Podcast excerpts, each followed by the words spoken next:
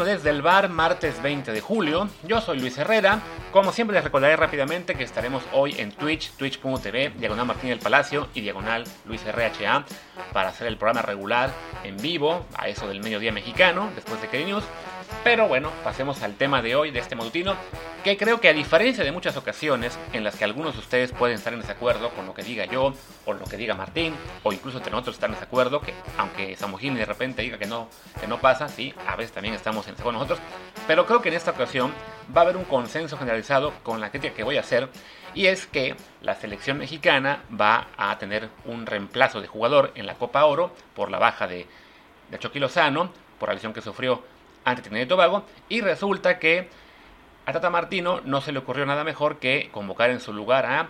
Rodolfo Pizarro. Una vez más, el mediocampista del Inter de Miami vuelve a la selección porque, bueno, se tomó en cuenta que aparentemente México solo podía usar a jugadores de la prelista que se había entregado con ACAF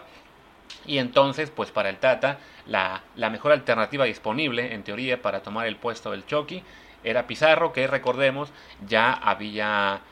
quedado fuera de, la Copa Oro precisamente por una lesión muscular que hizo que le dejara su lugar a, a Efraín Álvarez. El club en el que juega, el Inter Miami, había pedido que lo dejaran fuera justo para que se recuperara. Pizarro ya regresó a las canchas hace unos días, eh,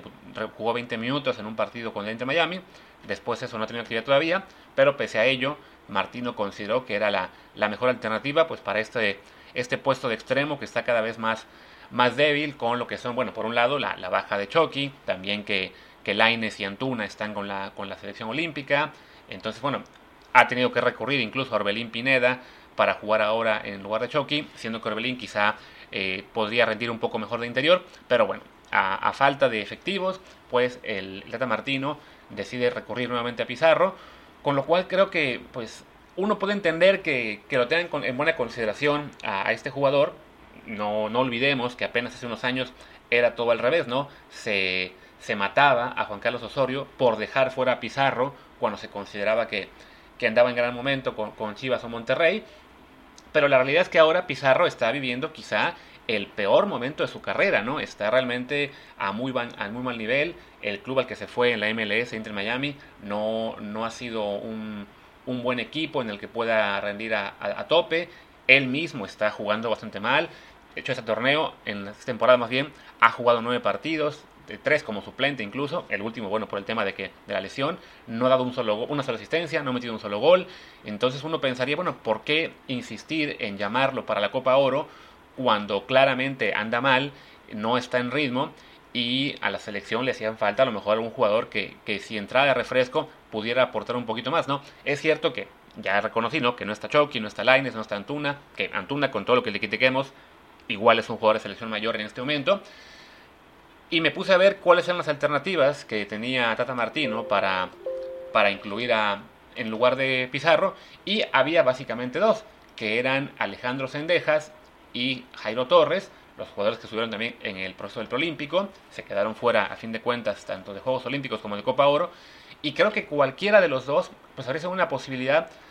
más atractiva por lo menos en cuanto a potencial a futuro, ¿no? O sea, creo que en particular Sendejas tuvo un muy buen año con Necaxa, ya se consolidó como titular, fue su primera temporada en primera en la que realmente jugó este con regularidad, tuvo 32 partidos, 28 como titular, metió 5 goles. Entonces, uno pensaría, bueno, ¿por qué no aprovechar que es un jugador, pues parece en franco ascenso, con 23 años, para llevarlo a la Copa en un puesto en el que además, en teoría, va a jugar poco, porque los titulares son Tecatito y, y, y Orbelín, y detrás de ellos quizá Efraín,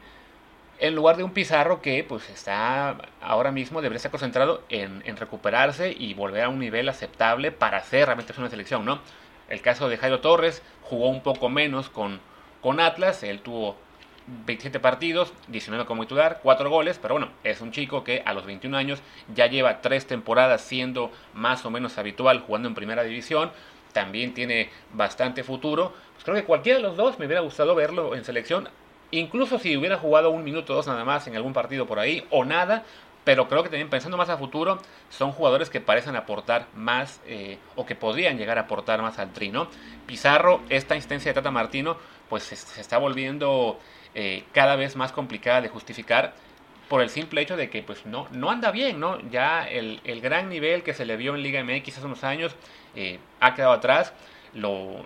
lo, lo, hemos visto jugar tanto en selección como en aquel Mundial de Clubes como Monterrey, que la velocidad del juego le, rebasa, eh, su, su, forma de jugar quizá en la, en la Liga MX era suficiente eh, por, por, cuestión de ritmo futbolístico bueno, o de ritmo de juego, pero no, no ha logrado aportar mucho internacionalmente. Entonces, pues en algún punto hay ya que aceptar que, que Pizarro no es la mejor opción, ¿no? Incluso si, si creyéramos que puede regresar a un mejor nivel en un futuro, pues ahora mismo que está apenas regresando de lesión y que ni siquiera en su club lo consideraron como titular, pues me habría gustado más ver a, otros jugadores que al menos la motivación también, ¿no? De, pensar, ah, pues nos están considerando para la selección mayor, vamos en ascenso, Sendejas o Torres, creo que pues hubiera sido mejor, ¿no? Y ya, con eso creo que no tiene mucho caso hoy estirar el comentario, como decía, ¿no? Creo que estamos todos de acuerdo, así que vamos a dejarlo hoy en un matutino breve. Ya al rato nos vemos en Twitch para hablar sobre todo lo que será el partido debut del equipo olímpico que tendremos, eh, va a ser el jueves en la madrugada mexicana, mañana española. Entonces haremos desde hoy el programa con la previa de ese juego ante Francia. Ya me puse a investigar un poco más sobre todo el equipo francés para comparar eh, por nivel quién está mejor, quién es favorito. Entonces bueno, ahí los esperamos en Twitch al rato, twitch.tv, diagonal Martín Palacio y twitch.tv, diagonal Luis RHA. Yo soy Luis Herrera, mi Twitter es arroba Luis RHA y el del programa es arroba desde el bar pot, desde la POD. Gracias y hasta el rato.